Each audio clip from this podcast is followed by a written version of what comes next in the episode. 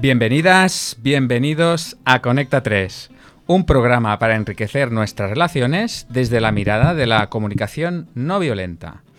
Hoy vamos a continuar hablando de la autoempatía, ya hablamos también de este tema la semana pasada, y como siempre lo hacemos en compañía de Alicia Manuel, de Dani Mushi, y el que os está hablando, Francés Bonada, y te saludamos a ti, querida escuchante desde Radio Construyendo Relaciones, Barcelona. Eh, bueno, hoy estoy especialmente contento de daros la bienvenida, Dani y Alicia. ¿Y por qué será? Oye, les, explicamos lo que... Bueno. Explica, lo explica todo. No, no, no. bueno, nos vamos a pelear ahora para ver quién lo explica. bueno, la, verdad es que, mirar, en un principio... Bueno, y saludamos a Efraín, nuestro técnico. Eh, bueno, la verdad es que yo pensaba que ella iba a hacer el programa en el estudio solo. Luego ya eh, parecía que iba a venir Alicia. Y ya al final hemos, estamos los tres otra vez aquí. Sí, sí. ¿Y por qué esto? Bueno, porque en las previsiones estas de nevadas, de meteorología, de catástrofe, de, todo, nos, han tenido toda la tarde como, ¿qué hacemos? ¿Bajamos o no? Alicia y yo que vivimos fuera de Barcelona estamos, ¿qué? ¿Bajamos? ¿No bajamos? ¿Vamos? ¿No vamos? ¿Estaremos aislados, sitiados? Había, había previsión de, bueno, de, nieve. Eh, aquí no estamos acostumbrados para nada a la nieve, es algo absolutamente extrañísimo.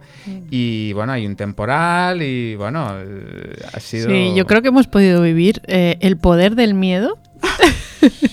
y el poder de la empatía, ¿no? También un poco, porque en realidad hemos hecho un Skype y hemos ahí hablado durante bastante largo tiempo? rato. 40 minutos hemos invertido en, 40 en decidir algo que luego no hemos cumplido.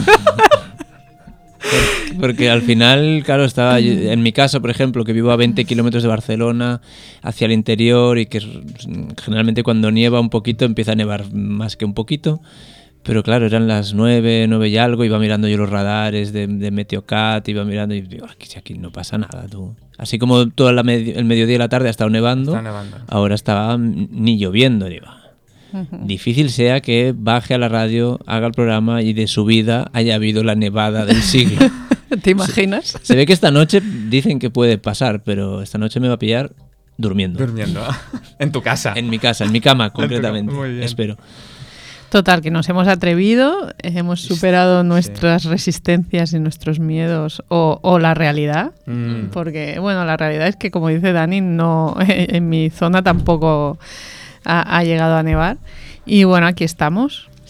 Y, lo, y, eso convierte este, este programa en algo como especial, porque estamos excitados. Estamos yo, un montón. eufóricos de estar juntos. Porque además yo no lo sabía, o sea, estaba, estaba con Alicia. Eh, bueno, yo tampoco. Bueno, tú tampoco, ¿no?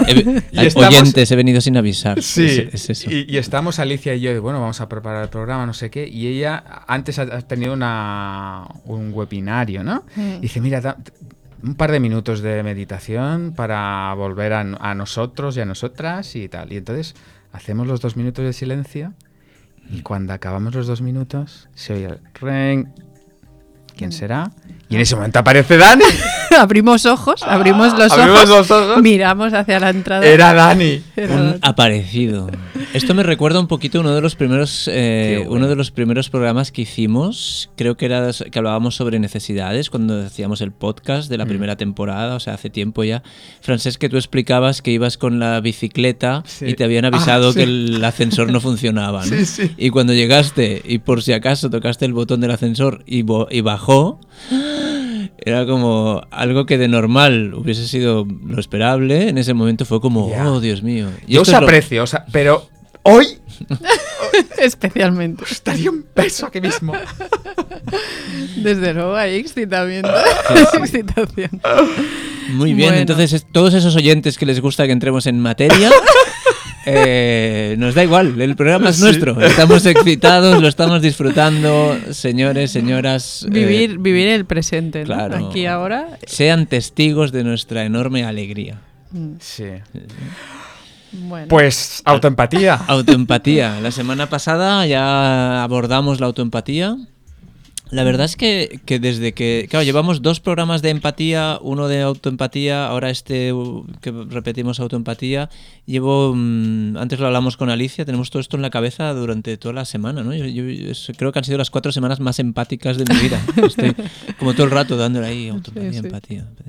Entonces la semana pasada, pues bueno, mm. hicimos un repasito Tampoco mucho contenido, sino que estuvimos hablando de cómo lo vivíamos, de cómo, cómo nos resonaba a nosotros y así. Y básicamente estuvimos hablando de como de, duelo y perdón, de todas esas dinámicas de, de, juez y elector, de esas dos voces que aparecen ahí, cómo darle empatía a una, cómo darle empatía a otra. Y que todo lo que estábamos tratando en el fondo era la frase de me equivoqué. ¿no? Ah. Eh, la cagué. Hice algo que ahora no haría. Mm y abordamos todo ese tema, ¿no? Sí, sí, sí. y, en esto cuando, cuando decimos me equivoqué, ah, hay algo que me gusta a mí decir que es es imposible que te equivoques. Joder, y mi profe de mates, ¿dónde está ahora? sí, incluso en una suma, decía Marshall, que es imposible equivocarse. Eh, en una suma cuando explicaba una anécdota de que mm, él fue a una escuela y entonces la profesora le dijo, bueno, pero yo soy profesora de matemáticas y yo le digo a mis alumnos que eh, se han equivocado y mm. que han hecho mal la suma. Y esto me parece imposible que sea de otra manera. O sea, se han equivocado y matemáticamente lo puedo demostrar, mm. ¿no?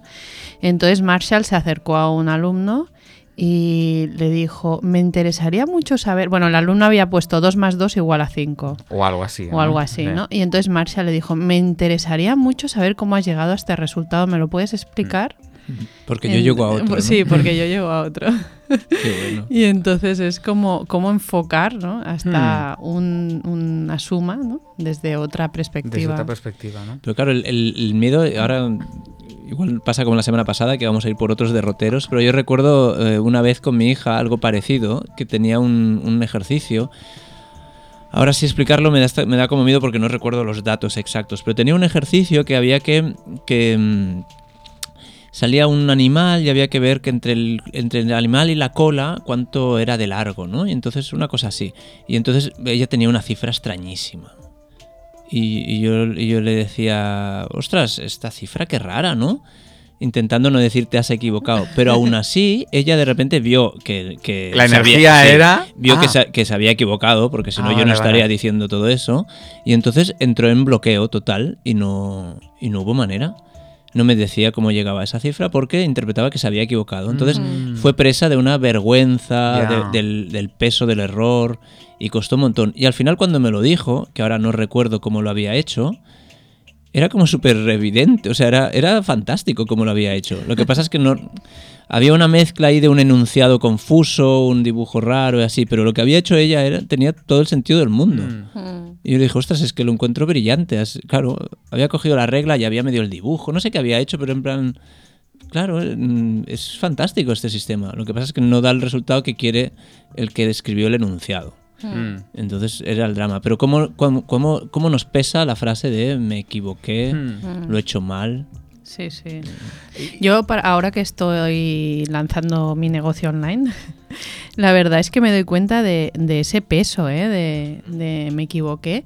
Eh, porque claro, para lanzar cualquier cosa novedosa o cualquier cosa que no tienes práctica o que estás aprendiendo, es que te vas a equivocar. O sea, es inevitable. Y entonces como cuando te equivocas aprendes, a, más evitas el, equivocarte, menos aprendes. Entonces, es, realmente es un peso que contra antes nos lo quitemos de encima, nos irá mejor en la vida, la verdad. Hombre, yo tengo a mi amigo, mi gran amigo Salvador Huertas, que es profesor de, la universidad, y siempre dice a sus alumnos, no aprobaré a nadie que no se equivoque como mínimo tres veces en el trimestre.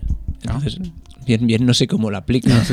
pero al final es como un mensaje que le da a los alumnos de, por favor, equivóquense. él, enseña diseño gráfico, entonces es un sitio donde, donde el error hay que tumbarlo, porque... Mm. Como, como, error, ¿no? Porque es que, ¿cómo vas a ser creativo? ¿Cómo vas a, encontrar soluciones? ¿Cómo vas a atreverte a hacer cosas si estás con el miedo atenazado por el que me voy a equivocar? Mm. Pues bueno, claro, que un neurocirujano eh, le pese el error, lo puedo entender, pero en un montón de profesiones el error es fuente de aprendizaje. Hmm. En el neurocirujano también, pero claro, puede haber un precio a veces un poco Bueno, extrañito. Claro. Francés, te Sí, veo pensando. eh, por esto de equivocarse, ¿no? ¿Qué consideras tú equivocarse? Yo creo que lo, lo- lo habéis apuntado en los comentarios que habéis hecho, ¿no? Es decir, eh, yo hago algo y espero un resultado y el resultado que obtengo es diferente al que esperaba. Entonces eso, eso es equivocarse, lo he hecho mal. La, la cosa de esto es, em, claro, hasta que no lo has hecho, no obtienes el resultado. Y hasta que no tienes el resultado, no puedes comparar lo que has hecho con lo que deberías haber obtenido.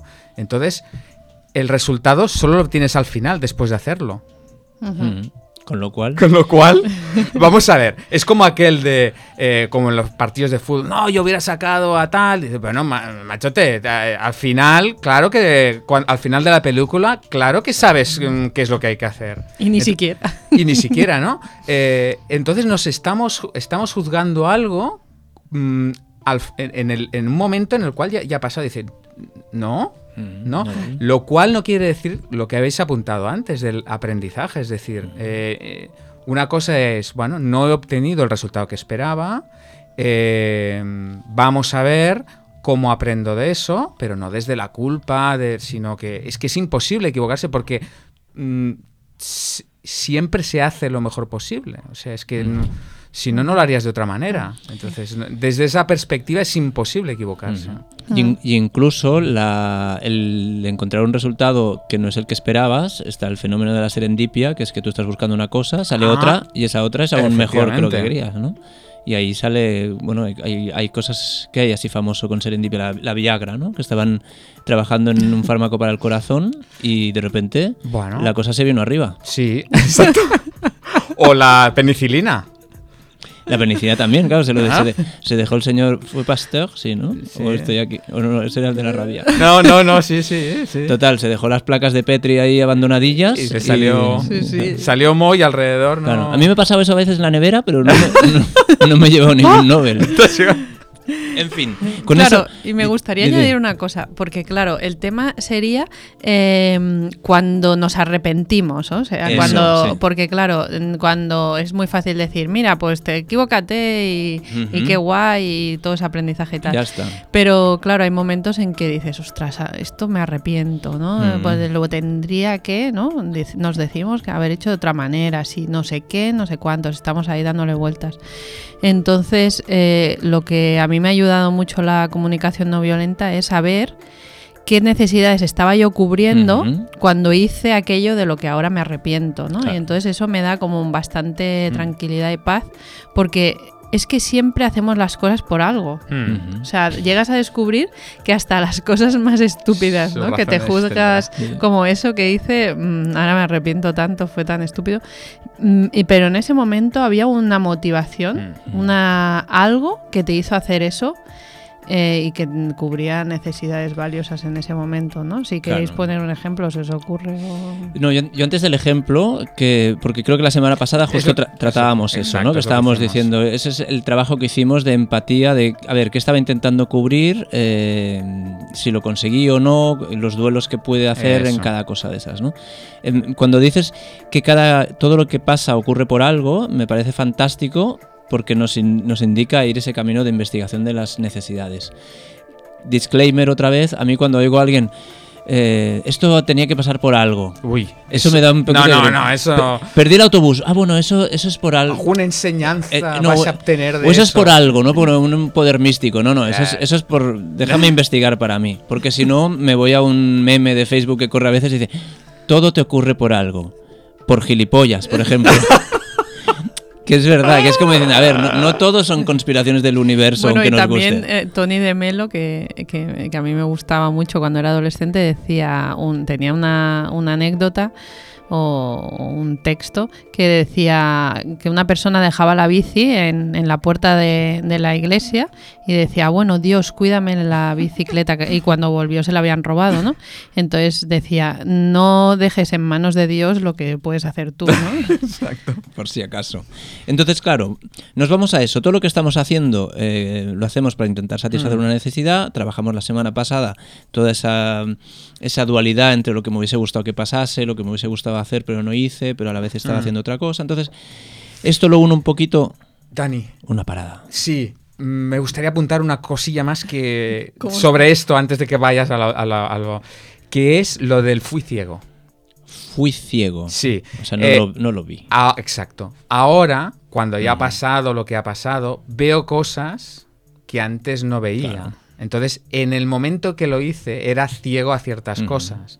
Entonces es, tú em, machacarías o culparías a un ciego porque ha hecho algo que no ha podido ver? claro. Entonces, lo que, lo que propones es que en, el pasado fui ciego y en el presente me puedo poner esas gafas de necesidades de ver, bueno, a ver qué estuve haciendo y ahí saco un aprendizaje. Pero digamos, no nos machaquemos. Fui ciego en ese momento, ahora no aprendo, pero en ese momento no lo vi. Mm. Vale. Entonces, si eso lo unimos, por ejemplo, al, caso de, mm, del error de, mi hija, ¿no? Por ejemplo, en este caso que por miedo, por miedo, por vergüenza, por un montón de cosas, de repente se coarta en explicarme algo. Eh, ahora hago una parada rara porque me oigo solo por un oído. Sí. Y como aquí lo dejamos todo transparente, ya está, listo, gracias. Em, entonces, quiere decir que de repente puedo hacer cosas con una motivación un poquito rara, ¿no? Hay una violencia hacia mí mismo. Sí. Eh, explicadme estas cosas. Sí, aquí para mí la, una de las cosas que he descubierto, y no hace mucho, es que no es tanto las cosas que hacemos, sino desde dónde lo hacemos, desde la actitud desde donde hacemos las cosas. Entonces, una misma acción eh, depende de dónde se haga, puede ser radicalmente diferente. Entonces, eh, para mí, acciones que generan violencia hacia nosotros mismos y que son violentas y no son compasivas son cuando hacemos cosas por miedo, por vergüenza, por culpa, por obligación. Por cualquiera de estas cosas, si yo hago algo, aunque sea muy lindo, pero en realidad hago eso lindo por vergüenza, eh, por ejemplo, eh, puedo hacer algo como cuidar a una persona. Eso es muy lindo. Ahora, si lo hago por miedo a unas represalias, por vergüenza, porque es lo que tendría que hacer, por, por una obligación, por culpa, porque si no me sentiré culpable. Claro, entonces eh, ahí es como no... Mm, ¿Con qué energía hacemos eso, no? Seguro que con la energía que proponía esa de Marshall, que la semana pasada dijimos que tampoco era de Marshall, sino que, era de alguien más, de darle la energía de un niño que le da de comer a los patos en un estanque. En un estanco. Estanco, ¿no? Estanque. Claro, entonces, ¿qué nos, ¿cuál es la ventaja aquí de la autoempatía cuando llevamos luz a qué mm. hacemos las cosas? Porque, porque todos al menos todos no generalizaremos, pero me, da que sí, que puedo generalizar. Todos hemos hecho algo por miedo, por vergüenza, por culpa, por obligación. también, Es que yo creo que nadie se ha salvado de eso. todos, nadie, me duele decirlo, pero es que creo, me cuesta imaginar a alguien que haya llegado a la edad adulta y no haya hecho nada por miedo, mm. vergüenza, culpa, obligación. Ah. Si alguien no lo ha hecho nunca, por favor que nos llame. Sí, sí. Porque está invitado cordialmente al No, y la gente cuando le planteas hacer las cosas desde otra actitud, al principio se resisten. Hmm. Porque eh, entran en una sensación de miedo, pánico o libertinaje. Hmm. Mira, ah, pues entonces ahora haré de todo, ¿no? O sea, es como, si no me culpo, si no siento vergüenza, entonces eh, seré un monstruo casi, ¿no? Sí, o la obligación moral, ¿no? Del, tipo, cuando alguien, por ejemplo, está cuidando a su suegra enferma o su suegro enfermo, hay veces que lo oyes con, una, con alguien que lo dice con una resignación o con un... Mm. Vamos, que no le apasiona estar haciendo algo como eso que depende de qué casos tampoco me extraña. Porque, claro. porque son, bueno, hay veces que nos tocan, nos, caen unas opciones que dices, hostia, aquí como. Entonces, eh, de repente decirle, bueno, pero en el fondo estás eligiendo hacer eso. Y te dicen, no, hombre, no, es una obligación moral. Y bueno, pues podrías elegir no hacerlo. Y dicen, no, no podría elegir no hacerlo.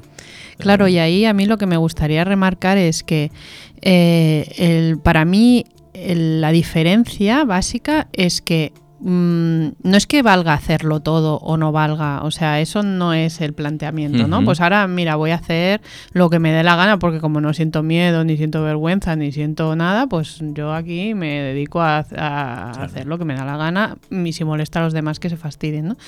No, no, no, no nos estamos refiriendo a eso, ¿no? Sino que a lo mejor incluso yo decido cuidar a mi madre que está enferma a, y en a principio me lo tomaba como una obligación, ¿no?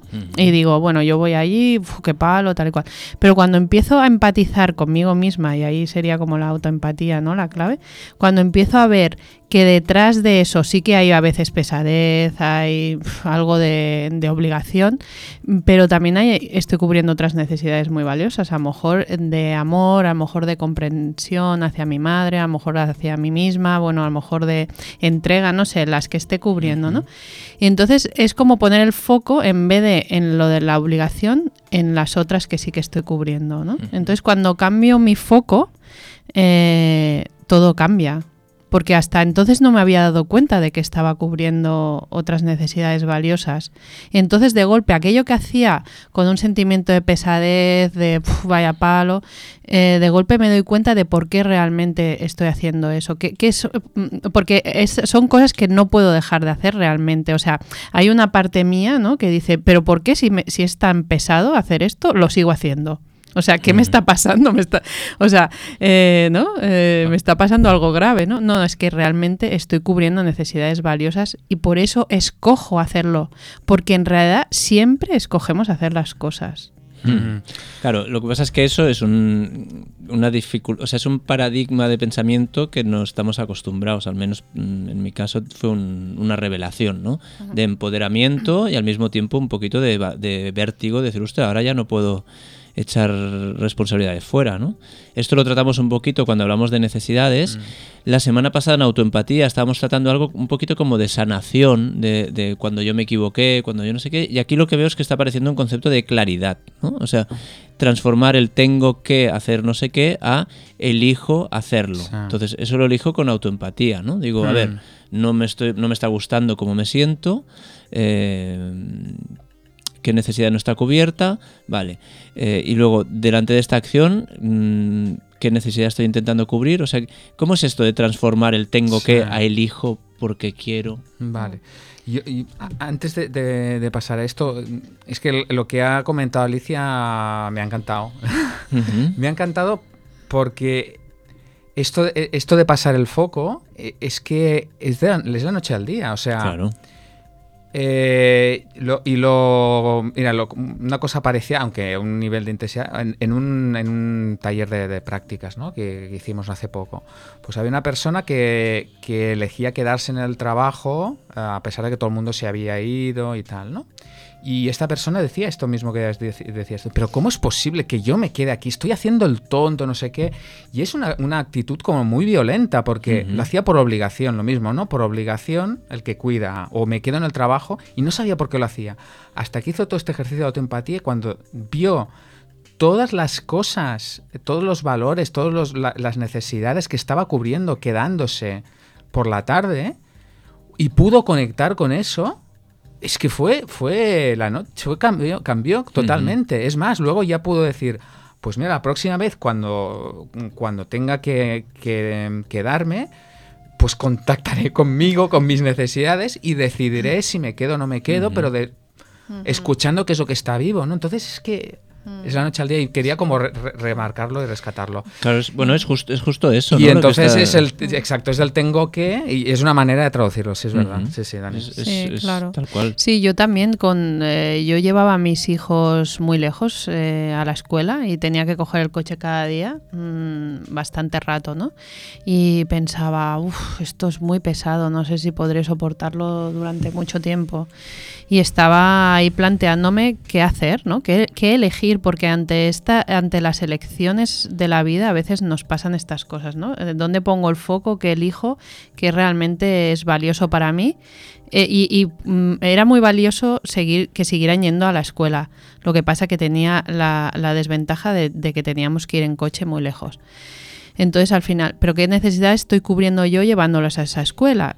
Mm, y, y, cuáles cubriría no llevándolos, ¿no? Y al final el balance ¿no? de la elección es si pongo eh, eh, ya no me ya no me era tan pesado llevarlos en coche porque sabía que con ese acto estaba cubriendo necesidades valiosas entonces lo que en un principio se me hacía insostenible que ya pensaba que no iba a poder sostener pues cobró otra energía no y entonces es como mm. Es, es, como asegurarnos de que cuando estamos haciendo algo lo estamos haciendo por un motivo valioso. Eso. En vez de estar eh, pensando que realmente es una obligación desde afuera, una historia. Porque siempre hay un motivo valioso para hacer lo que hacemos. Mm. Si, si haciendo este ejercicio de autoempatía, de ver qué necesidad estoy cubriendo, no aparece ningún motivo valioso. Em, claro, entonces ahí sí que podemos replantearnos un poquito la, situación. Porque puede ser que esté intentando cubrir una necesidad que tampoco se cubre haciendo eso. Entonces, porque aquí yo estoy viendo que tenemos una lista, ¿no? Mm, a ver. Porque veo que hay.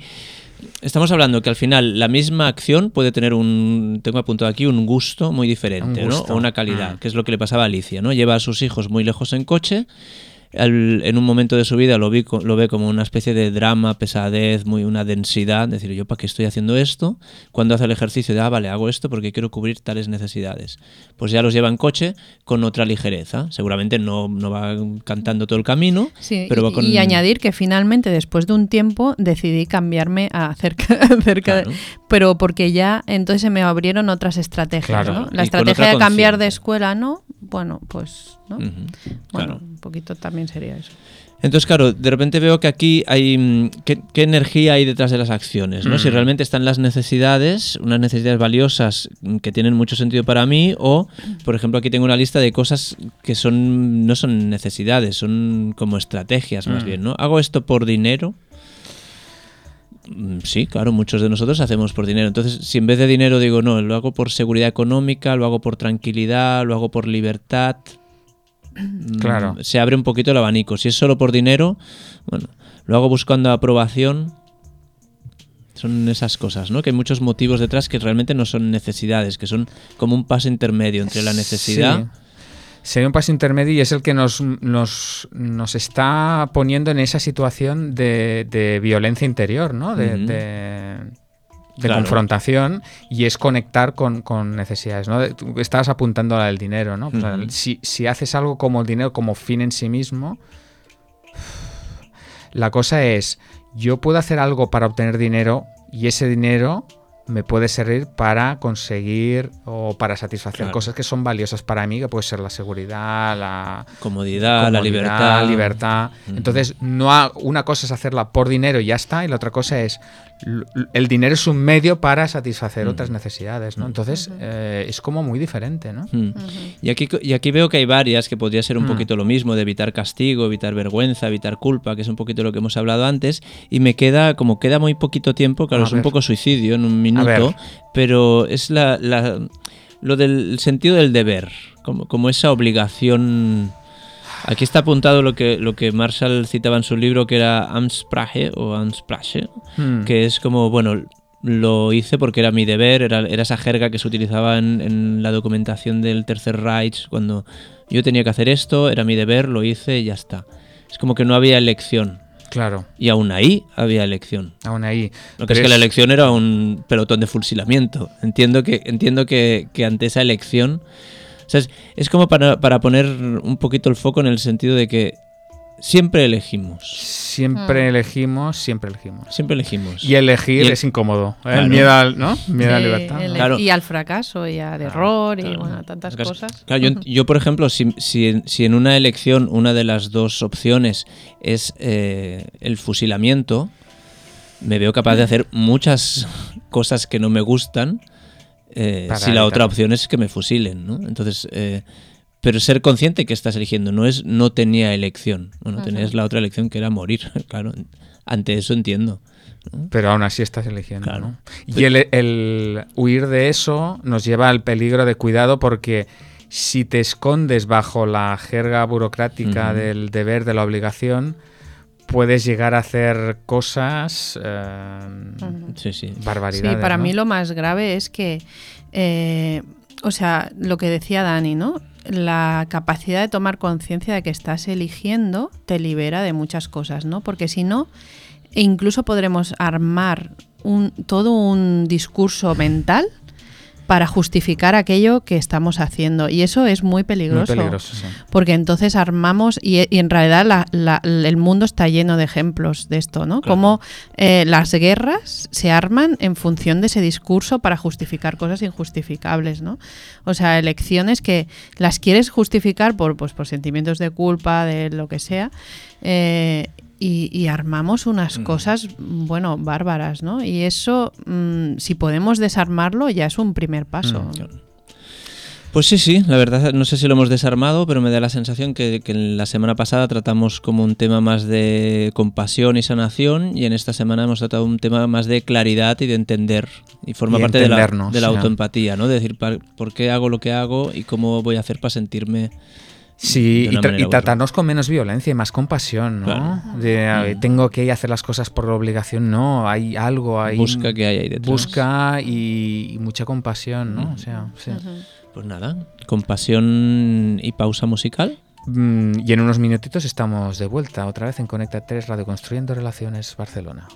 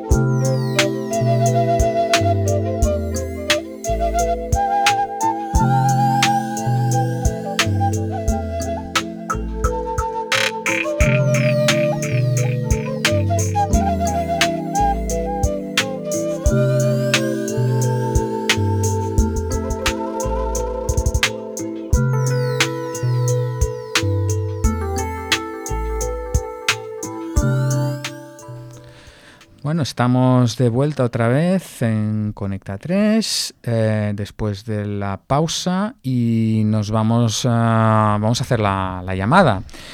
En este caso hemos estado buscando, como el tema era autoempatía, hemos estado buscando talleres de autoempatía. Y hemos encontrado este, que tiene este titular, es Taller de Autoempatía Mecánica del Automóvil. Entonces, mm, ¿verdad? Nos hemos quedado un poco... Un poco sorprendidos. Un poco sorprendidos y vamos a llamar a esta persona que ofrece este taller para... Hola, ¿qué tal? Hola, muy buenas, somos los de Conecta 3. Conecta 3. Sí, sí, que hemos visto anunciado su taller, este de taller de autoempatía mecánica del automóvil, y estamos como, como curiosos, muy curiosos para saber qué, cómo es este taller. Entonces, pues, me hace ilusión ¿eh? que me llame de Conecta 3, sí. porque soy yo, yo soy oyente del programa. Ah, qué bien. Sí. ¿Le gustan nuestros programas? Entonces, ma- ma- sí, me encanta. Qué bien. Y, y, y yo llamaba por el, por el nombre del taller, claro. Sí, sí, claro, porque estamos con la autoempatía y, y nos ha llamado la atención. este- ha llamado la atención, Sí, ¿verdad? sí, sí, sí. Muy bien. Le explico, le explico la vida. Bueno, la vida entera, ¿no? Pero bueno. Eh, pues mira, yo era kiosquero, tenía un kiosco en la diagonal, ¿verdad? Sí. Y, y siempre me han gustado mucho los coches, ¿verdad? Y, y, y después miraba las revistas del kiosco pues con una ilusión como, un- como un niño pequeño, ¿sabes? Y total, que dejé el kiosco y monté un taller mecánico. Entonces, eh, eh, ¿es mecánico usted? Ah, no, no, yo de mecánica ni idea. Ah, ¿eh? Entonces, Cero. De- bueno, de ahí el nombre. De, de- yo, yo ya practicaba CNV y Sí. ya vi que necesitaría mucha autoempatía porque mecánica, na- mecánica nada. ay Dios mío, o sea que, que no tienen idea de mecánica. No tenía ni idea de mecánica. No nada, tenía. Usted es el típico que se toma en serio esto de que no hay errores y que uno no se puede equivocar. Bueno, es que yo veía las revistas esas de coches y así, me hacía todo tanta ilusión que pensaba, ¿qué hago yo aquí en el kiosco? Debo estar como por obligación, ¿no? Por una idea de, no sé, pensé, no, no, yo, nada. Pero Sí, claro, sí, vi que me iba a hacer falta mucha mucha autoempatía porque me traían un coche y yo A no ver. sabía qué le pasaba. Ya. No sabía ni, ni qué le iba a hacer al coche. ¿Y entonces? Bueno, pues yo empezaba el proceso, ¿no? Entonces decía, a ver, me siento, ¿cómo me siento? Me siento nervioso, eh, ¿qué necesito? Necesito confianza, seguridad. eh, entonces, claro, también muchos juicios, ¿no? Me, Claro. me decía yo, "Oh, me oigo decir que no valgo, que no es buena idea, que se van a enfadar conmigo los clientes. Bueno, ¿se van a enfadar o se enfadaban? Bueno, a ver, mi- claro, yo, yo ahí lo que noté también es que necesitaba mucha autenticidad, que no podía hacer ver que no, que no. Entonces, yo hacía expresión honesta. A ver, ¿cómo era esa expresión honesta? Bueno, le decía al cliente algo así, ¿no? Que, que, que estaba nervioso, que estaba inquieto, incómodo y que tenía una necesidad de confianza y... Pero les, co- les cobraba, les cobraba después del servicio. Bueno, o sea, ¿cómo Bueno, es funciona? que al principio, claro, al principio tenía toda esa fase de que tenía que decirle que yo necesitaba Vale. tengo, apoyo, sí. Y tengo curiosidad por saber qué le contestaban. claridad y, y, pues bueno, pasaron cosas maravillosas, ¿Ah, ¿eh? sí? Eh, Ah, Mira, clientes que se quedaban a ayudarme y cuando les explicaban esto me decían, ¡Oh, ostras, qué bueno! me veían tan vulnerable y con Oh. esa eh, honestidad y decían, bueno, ya te ayudo, Cristóbal, ya te ayudo y, y que, a ver si será esto, a ver si será lo otro. Eh, otros que se esperaron semanas enteras mientras yo buscaba la información en forocoches, ¿no? De a ver cómo arreglo la biela, no sé qué. sí, sí, sí. Uno incluso me trajo su amigo mecánico al taller para hacerle el arreglo, ¿no? Entonces, bueno, me lo explicaba, y, pero Ah, qué bueno. O sea que ha sido productivo, ¿no? Sí, al final lo que pasa hubo un poco ahí de, de- decidieron hacer un crowdfunding para pagarme los estudios y ahora ahora no, ahora ya ahora ya tengo mis mis estudios de mecánico, ahora yo soy un mecánico Mm. estupendo, Ah, qué bien. primera. Sí, sí, sí. Pero maravilloso. pero bueno, fue un, fue un momento bonito, ¿eh? De mostrarme vulnerable, Muy bien. honesto. El poder de la empatía y la vulnerabilidad, ¿eh? Claro, y ahí Muy se ha quedado el nombre del taller, taller autoempatía mecánico del automóvil. Hostia, ahora lo entendemos, ahora lo entendemos. Vale, vale. Oh, qué ejemplo más fantástico. Sí, sí, sí. Nosotros yo- habíamos imaginado otra cosa. Yo cuando vimos lo de autoempatía, a lo mejor es la empatía del auto, que ya hicimos, bueno, es igual. Em, Bueno, podría ser. Yo por, por ahora eh, conozco mucho del automóvil, pero aún no, no he visto sus discursos internos. sus las necesidades son más prosaicas, ¿eh? Son Sí, ¿no? necesidades así como de... De, de fluidez. Ajuste, ajuste, rectificación, Claro, engrase claro. y combustible. Muy bien, más, muy no bien. Qué, qué, qué interesante. Muy bien, señor Cristóbal. Pues, pues nada, cuando quieran, ¿eh? Pues sí, sí, Cuando ya. quieran. Si un día traen el coche, ahora ya me pillan en una etapa buena. Ya tengo Vale. mis estudios. Perfecto. Muy bien, gracias. Pues eh, eh, gracias por atendernos y encantados de haber estado con usted este ratito. Pues nada, un abrazo y felicidades por el programa. Muchas gracias. Adiós. Hasta luego. Hasta luego. Hasta luego. Ostras, yo aprendo con las llamadas un montón. Es que me- me- a mí me surgen un montón de, de, de- de aprendizajes. O sea, me, me, me, me- me parece fantástico este ejemplo de, de cómo ¿Eh? montar un negocio que te apasiona y, y ser honesto, Y ser aprender de tus errores. Aprender de errores, Es- me conseguir conexión. Bueno, este ejemplo. que, que- que vinieran ahí al mecánico, que le paga lo del crowdfunding, ha sido ya, vamos, ya ha llegado. Pero es que yo me lo creo, o sea, yo realmente creo que eso es posible. Llámame inocente. yo creo que sí. Pues claro, que, que eso- es nuestro que la ejemplo. honestidad puede llegar a, Sí. a- no sé, estos milagros, que se den estos milagros. Yo considero que fue un hombre afortunado de que sus primeros clientes Sí. tuvieran tanta comprensión, ¿no? Sí. Hasta el punto de quedarse con él, ayudarle. Y Oye, que no le denunciaran, por no sé- ejemplo. Alguno habría que no, que estaba, se iba mal, ¿no? Me Claro, tampoco ha acabado de explicar un poquito ahí Sí. qué pasaba, si cobraba al principio, si no, si alguno se enfadó del tipo, cosa. oiga, llevo aquí una semana, dos semanas, y usted, ¿dónde está investigando? ¿En Foro Coches? En Pero bueno, en todo caso, interesante. Interesante, interesante. Bueno, pues vamos a la siguiente eh, sección. It all. I want it all. Exacto. Exacto. Lo quiero todo. Me- Estas versiones a capela eh, las encuentro mágicas y al mismo tiempo es como que de repente le falta toda la energía de, la, de la electricidad. ¿no? Muy bien, I want it all, eh, lo quiero todo. Mm, Esta semana no llamamos a la pitonisa ¿No? Cristina eh, porque están las cartas aquí.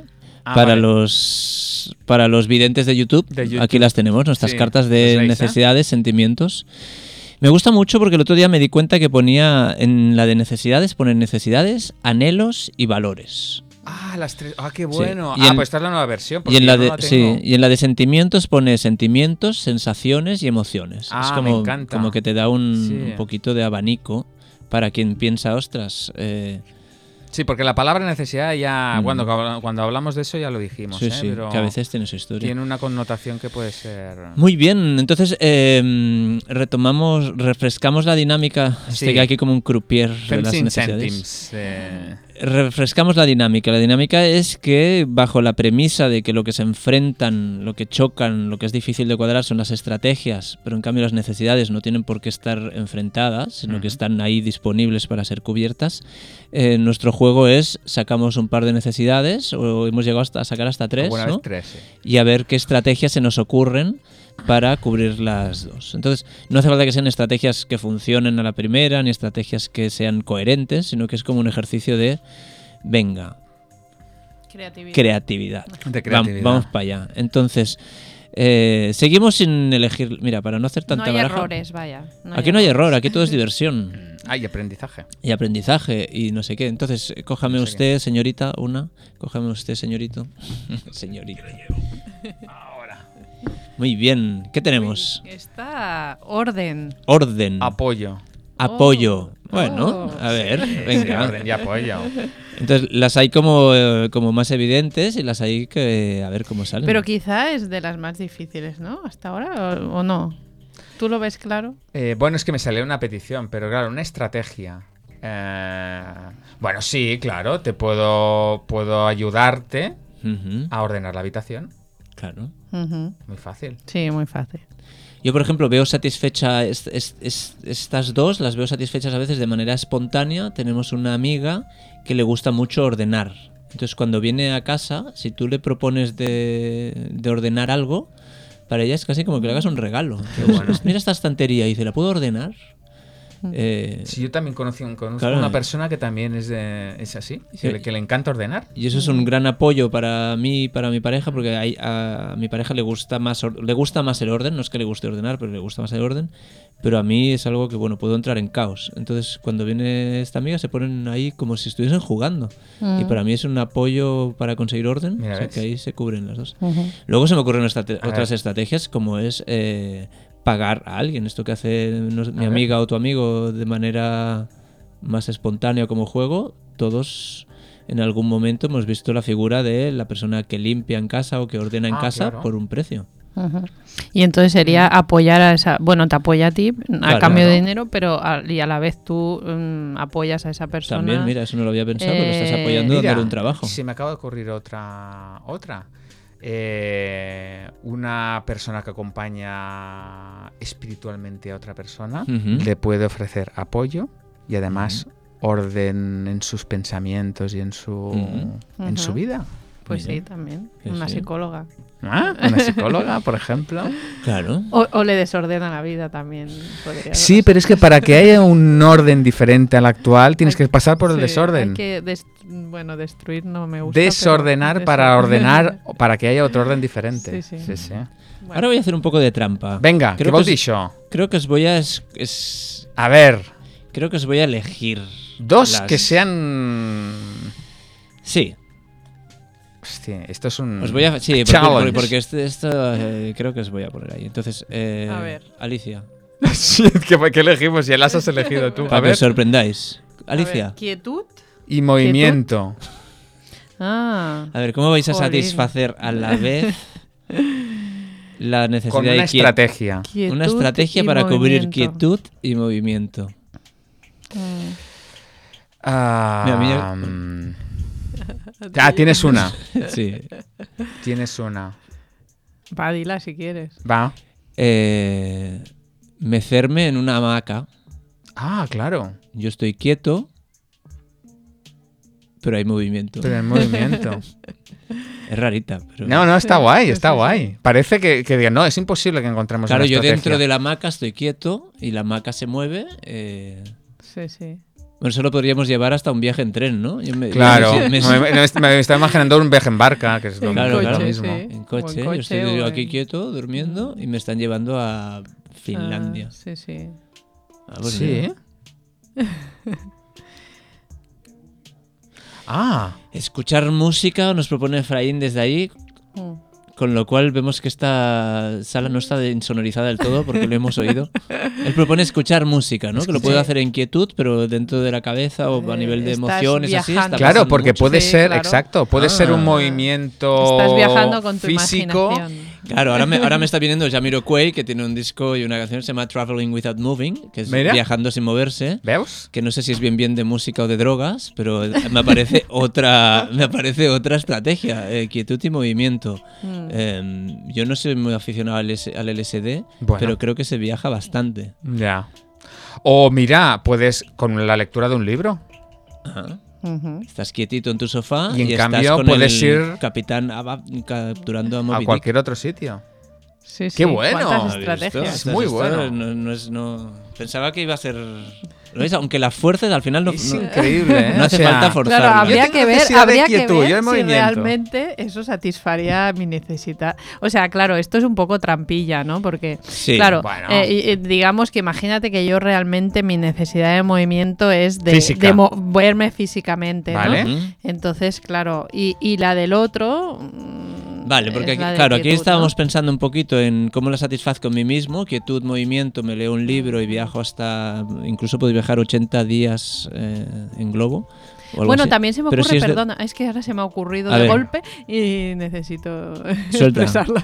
Claro, sí, eh, podría ser que a lo contrario, que yo me esté en un gimnasio moviéndome y, o corriendo por la calle y mi mente esté en- Claro. en, calma. En calma, claro, Bueno, al revés. claro. Al Eh, eh, puedes hacer un, un- en un estado de mindfulness total, ¿no? Súper concentrado haciendo algo. Eso es, un, es quietud mental y estás haciendo algo en movimiento. Pero bueno, Vale, y, cuando, y sigamos. cuando son en dos personas, me refiero un- una pareja, dos amigos, padre y hijo, mm, dos personas, una necesita movimiento, la otra necesita quietud. Eh, estrategias. Bueno, podríamos dos, ir a la playa, ¿no? Y mientras yo tomo el sol, eh, mi pareja se da un baño y nada, un rato. Ah, o sí. te puedo llevar en bicicleta. Ah, con, el- con un triciclo de estos, o sea, Sí, con un... O bueno, te llevo, sí, en moto. Sí. Ah, en moto. ¿No? Claro, sí, mira, lo que estábamos hablando antes de, de uno mismo, pues aquí uno conduce y el otro está ahí detrás agarradito o agarradita. Y tú te estás quietecito yo... Sí, va- a ver, si yo te llevo de paquete en moto, sí, por favor, estate quietecito. Porque si no tenemos un lío. ¿No? Sí, sí. Tío, ah, mira, pues a lo mejor sí, vamos a hacer esto. Es que Claro, es, es demasiado. Bueno, claro, pero esto de la playa es verdad. A ver, yo necesito quietud, tu movimiento, vale, fantástico. Vamos a la playa, tú te quedas estirado tomando el sol o leyendo un libro y yo me voy, mm, bueno, mar adentro hace feo desde la película, ¿no? Cada vez que dices, dices, me voy mar adentro y dices, Dios Ay, mío, madre, no, no. va a volver un poco quieto. No, me voy a nadar un rato y vuelvo. Eh, fantástico, tú te has echado un rato aquí estupendo y yo me he movido. Muy bien. Pero claro, no estaríamos ¿Es horario infantil ahora? juntos del todo. No estás junto del todo. Pero Vale, ahora se me venga. acaba de ocurrir uno de horario. Si no es horario infantil, no es horario infantil, ¿verdad? Dice Efraín. Si no poner esa música. Em, dos rombos, no, eso es muy antiguo ya. es muy antiguo. Pero puede haber un encuentro sexual en el cual uno esté muy quieto y el otro se mueva mucho. Exacto. ¿no? Entonces ahí hay, una, hay quietud, Sí, sí. hay mucho movimiento y hay un enorme placer. Eh, Sí, sí, compartido. Fíjate, perfectamente. una tercera necesidad ahí. Sí, de- sí.